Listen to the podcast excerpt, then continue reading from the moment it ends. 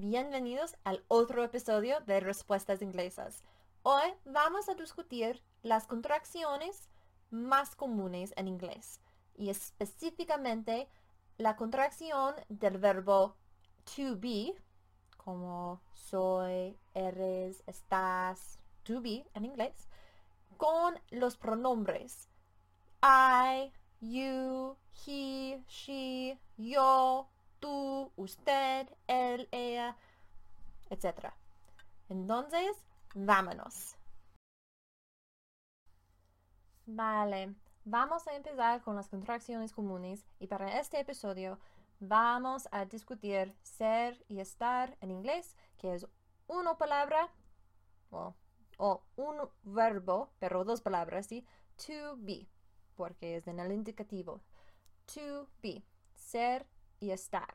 Y tenemos una tabla para el video en YouTube y voy a intentar ponerlo en, en las notas del programa. Entonces vamos a discutir o concentrarnos en las contracciones para los pronombres I o yo, you, tú o usted, porque en inglés nosotros no diferenciamos entre informal y formal.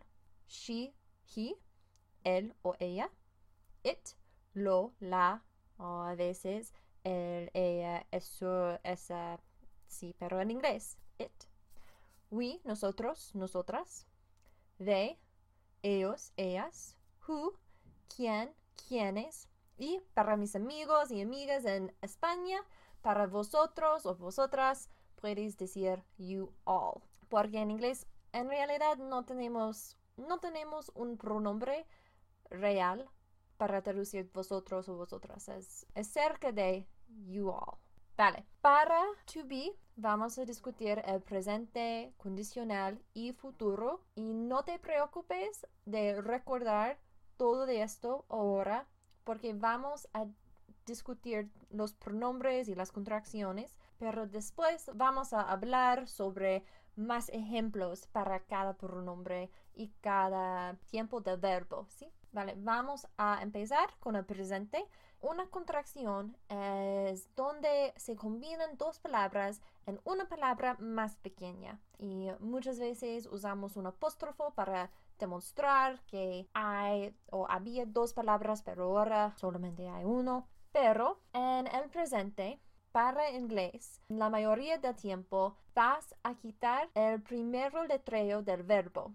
Entonces, como I am, se combinan en I'm. Quitas el A en am, I am, y se combinan con I para formar I'm y apóstrofo M. O con you are, se quita el A en are para combinan you y are en your, Y o U apóstrofo R E. O para él o ella, she is, he is, se quita el I en is para combinar she o él con el S. Entonces, she's, S-H-E apóstrofo S o he's, H-E apóstrofo S. ¿Tiene sentido? Claro. It's se combina it y is y se quita el i. Entonces, it is se combinan en its. I t apóstrofo S. We are se combinan en we're. W-E apóstrofo R-E. They are se combinan en their. T-H-E-Y apóstrofo R-E. Y who is se combinan en whose. W-H-O apóstrofo S. Whose. Para vosotros o vosotras en inglés se puede decir you all are y se combinan en you all are o y'all are o y'all pero esos suenan muy redneck en inglés o como un... Eh, creo que la palabra en español es paleto. Entonces, no recomiendo que uses esas frases muchas veces, especialmente yaller. Yaller es una combinación de tres palabras y se escribe como Y apóstrofo A L L apóstrofo R E. De las tres frases que puedes decir es el peor. Por favor, no lo uses. Pero a veces yo he dicho yalar para un énfasis en qué estoy diciendo, como y'all are insane, y'all are crazy, vosotros estáis locos. Si dices esta palabra o esta frase, y'all are, puedes aparecerte como una persona del sur de los Estados Unidos y es una frase como jerga. Para mí o a mí me suena muy guay. Me encanta el acento de la gente del sur. Y cuando era niña vivía en Texas por un tiempo, entonces yo quiero mantener un poquito de un acento a veces, entonces yo dice todo el tiempo y'all, Y apóstrofo A L L pero la mayoría de las personas en Colorado no, eso no se usa. Y en otras partes del país la gente no, no se usa y'all, solamente en el sur. O como yo, con personas que uh, le encanta la frase o el acento del sur. Sí, entonces, seguimos con it's. It's, it apóstrofo s, no se debe confundir con it's, it S, no apóstrofo. Si no hay un apóstrofo con it's, la palabra está diciendo del posesivo. Entonces, como that's its toy. Ese es su juguete. That's its toy. I-T-S, no apóstrofo. Si significa ese es su juguete. Pero si hay un apóstrofo, se significa la contracción de it y is como it's cold. It is cold, it's cold. Hace frío. O it's sad. It is sad, it's sad. Está triste. En esos dos ejemplos hay un apóstrofo entre T y S. Entonces se significa, se significa la contracción it's. It is a it's. Y es importante de recordar esto porque es el único método para diferenciar entre it's como el posesivo y it's como la contracción. Vale, ¿tiene sentido? Claro que sí. y si no, puedes contactarme, ¿no? Vale, seguimos. En la condicional, todo de las contracciones es el mismo. Todos son iguales en esta manera. Porque el verbo cada tiempo en inglés es would. I would, you would, she would, it would, we would, they would, who would, would, todo el tiempo. Entonces, para hacer la contracción, se quita los primeros, los primeros cuatro letreos, el W, O, U y L, y combina y se combinan con el pronombre con un apóstrofo. Entonces, I would se combinan en I'd y apóstrofo de. Muy simple, ¿sí? You would se combinan en you'd. Y o u apóstrofo de. Entonces, she'd, he'd, it'd, we'd, they'd, who'd, todos son los pronombres con un apóstrofo y luego de. Muy simple. Y para el futuro es muy simple también porque todos verbos son will, como I will, you will, she will, he will, it will, we will, they will, who will, will, para todos. Entonces se quitan los primeros dos letreos W e I para combinar el verbo con el pronombre. Entonces, I will se combinan en I'll y apóstrofo LL. I'll. Y you will se combinan en you'll. Y o u apóstrofo LL. You'll.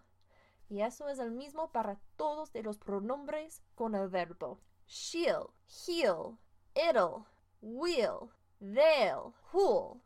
Cuando estás escribiendo eso, es muy, muy importante para recordar el apóstrofo, ¿sí? Porque heal sin el apóstrofo significa hell en inglés. Y yo dudo muchísimo que si dices heal, pero escribes hell, que quieres hablar sobre el infierno, ¿sí? Entonces, el apóstrofo es muy importante. Y es el mismo con will.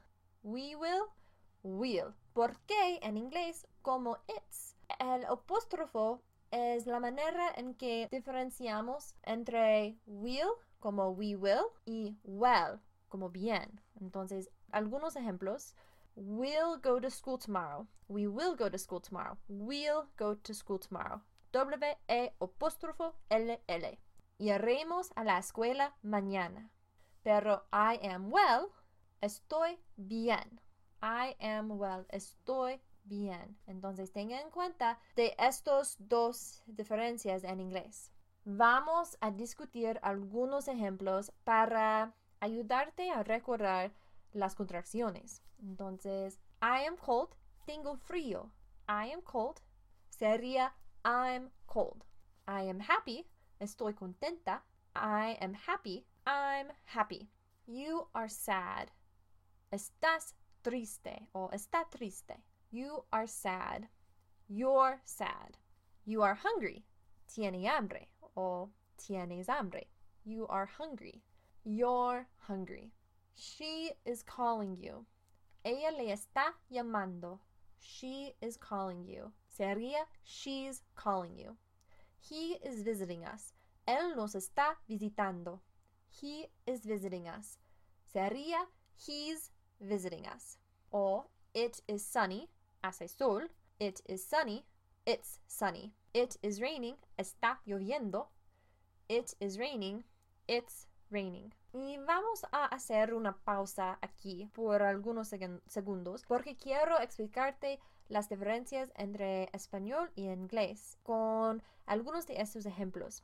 En inglés decimos I am cold, no I have cold, como se dice en español. En español se dice tengo frío. I have cold. Es una traducción literal, ¿sí? Y no se dice estoy frío. Pero en inglés, sí. No decimos en una traducción literal I have cold. Decimos I am cold. Y es lo mismo con tener hambre. En inglés se dice I am hungry, no I have hunger. Pero en español se dice tengo hambre, I have hunger y no estoy hambre. Y también otra diferencia, en inglés se dice it is sunny o it is cold, pero en español se dice hace sol o hace frío. Pero una traducción literal en inglés es it makes sunny o, o it makes cold. Y es, eso no suena muy bien en inglés. Entonces decimos it is sunny, it is cold, it's sunny, it's cold. Pero la traducción literal de eso en, en español es está soleado o está frío. Vale, seguimos en los ejemplos. We are hungry, tenemos hambre. We are hungry sería We're hungry. We are thirsty. Tenemos sed. We are thirsty. Sería we're thirsty.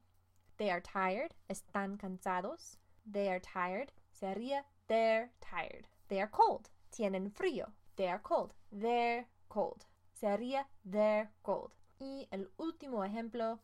Who is there? ¿Quién está allí? Who is there? Sería who's there.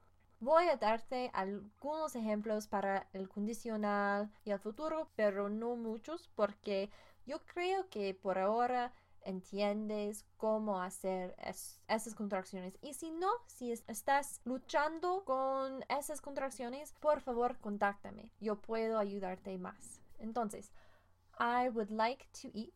Me gustaría comer. I would like to eat. Sería I'd like to eat. I will eat. Yo comeré. I will eat. Sería I'll eat.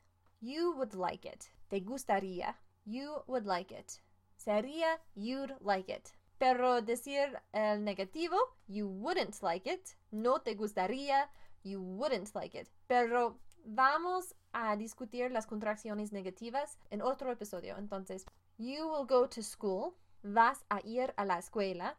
You will go to school sería You'll go to school. Vale, eso es todo para este episodio. Espero que lo hayas disfrutado o que haya sido útil. Y si tienes algunas preguntas o temas que te gusten que yo discutiera, por favor envíamelas a contact arroba languageanswers.com.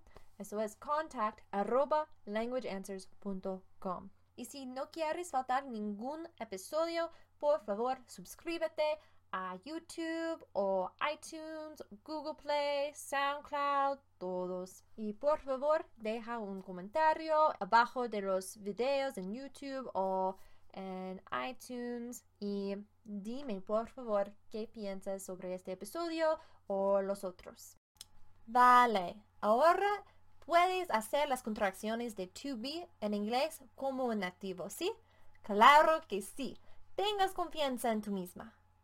Pero en dos semanas vamos a discutir cómo hacer las contracciones negativas, como I wouldn't want to do that. A mí no me gustaría hacer eso. Pero en dos semanas te gustaría aprender cómo hacer las contracciones negativas, ¿sí? Claro que sí. Entonces nos vemos en dos semanas y espero que tengas dos semanas buenísimas. Hasta luego. See you later. Thank you.